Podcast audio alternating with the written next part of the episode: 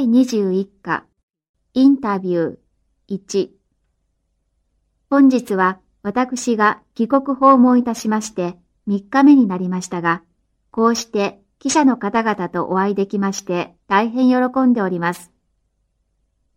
この3日間、私は天皇陛下にお会いしまして、宮沢総理大臣とは会談を行いました。また、日本の各政党の指導者の方々、及び官民各界の古い友人、新しい友人とも接触いたしておりました。私の感触では、すべての会談と会見がうまく行われ、我々の双方が要人往来を今後も進め、中日友好協力関係の発展を促進すべきだということで一致していました。また、世界の情勢がこのように多極化に向かって発展しつつある新しい情勢のもとで、両国が国際問題においても双方が協議と協力を強化するべきであることで意見が一致していました。私は訪問の成果に満足していると思います。今日のチャンスをお借りいたしまして、日本国政府の周到なるおもてなしと、日本国民の情熱のあふれたご歓迎に対して感謝の意を表したいと存じます。では、質疑に入ります。私は朝日新聞社の加藤と申します。内政問題2点お尋ねします。まず先ほど、政治局会議全人代で改革開放推進するということが確認されました。経済体制の大胆な改革を進めるとすれば、必ずや政治体制面の近代化も必要になるであろうかと思います。この面、つまり政治改革については、いつ、どのような形で着手されるのかお聞かせください。第2ですが、改革開放の推進の路線を確認するに際しまして、今年の1月、2月の東小平氏の南方地方視察ですが、大きな弾みをつけました。ご高齢の東小平氏がどのような状況のもとに再び政治の前面に出ることを決定したのか、この辺の意図、背景について、総書記からお聞かせ願えれば大変幸せに存じます。今の加藤さんからのご質問を1、2の順序を逆にして、まず第2のご質問からお答えしたいと思います。東小平同士が今年の旧正月の時に南方視察した時、発表した談話の革新は我が党の一つの中心、二つの基本点という基本路線を堅持することにあります。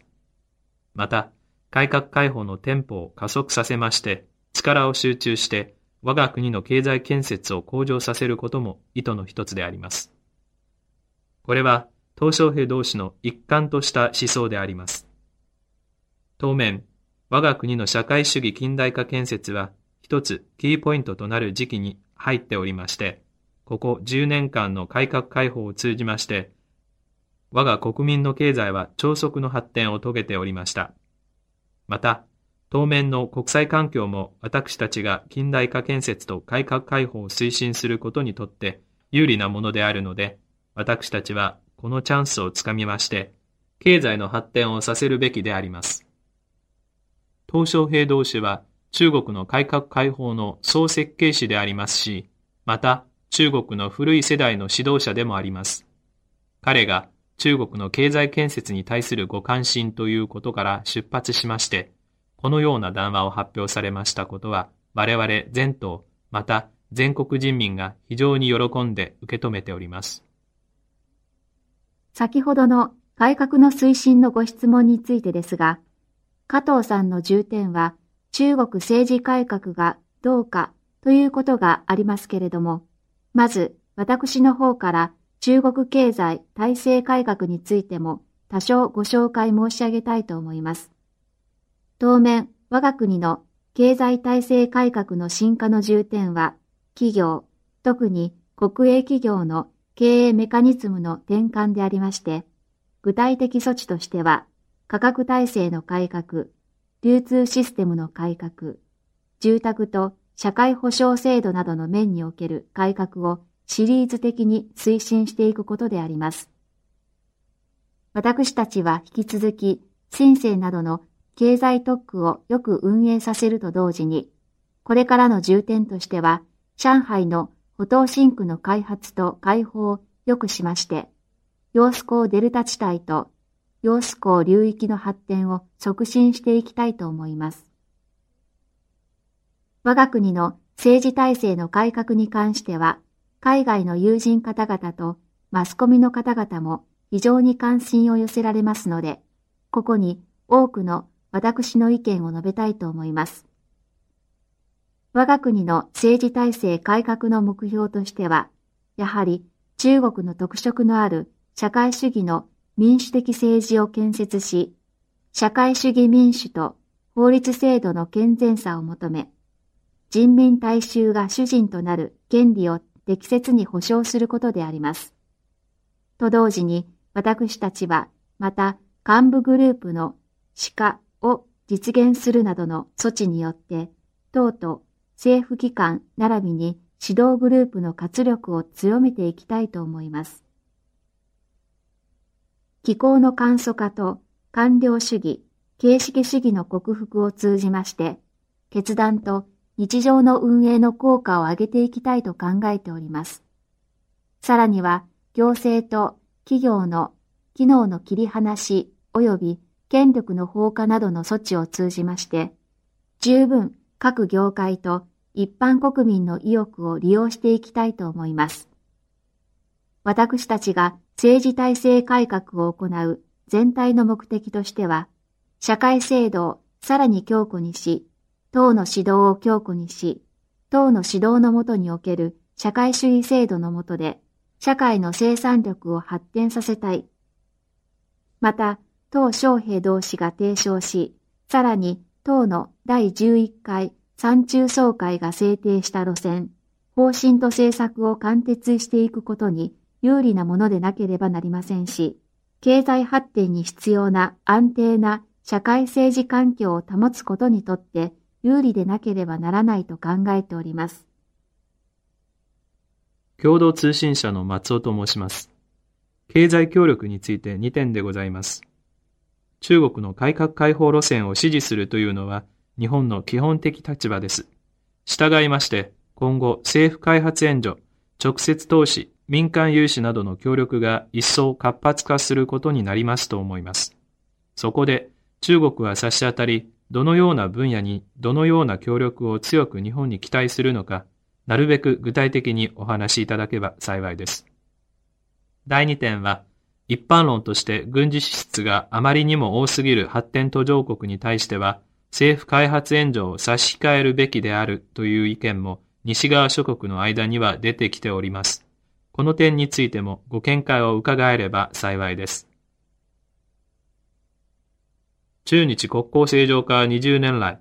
両国が平等互恵の基礎における経済技術協力は大きな発展がありましたし、すでに良い基礎が築き上げられたと思います。私たちが経済協力関係が今後ともさらに拡大し強く促進されることを期待しております。日本のこれまでの中国に対する投資が多くとは言えず、投資の金額はアメリカより少ないということになっております。従いまして、この面における両国の協力について、まだまだ大きな潜在力が潜んでおります。日本側におかれても、さらに大きな努力をしていただきたいと考えております。ご質問の中で、できれば詳細に、これから中国の協力が欲しい分野について紹介してくださいという内容がありましたけれども、私はここでただ原則的に申し上げておきたいと思いますが、中国は今、経済の建設を全面的に重点として、これからの仕事の重点として推し進めていく段階にありますので、いろいろな分野においても、日本からの協力が得られるかというふうに考えております。中国共産党の第13期七中総会、また昨年の人民代表大会の上で、政府が全人代に出した政府工作報告の中で、中国の第8回5カ年計画、またこれからの10カ年プランに関して非常に詳しく述べてあります。ご存知のように中国の国土は小さい国土であるとは言えず、まあ広い国土ですが、しかし人口もたくさんおります。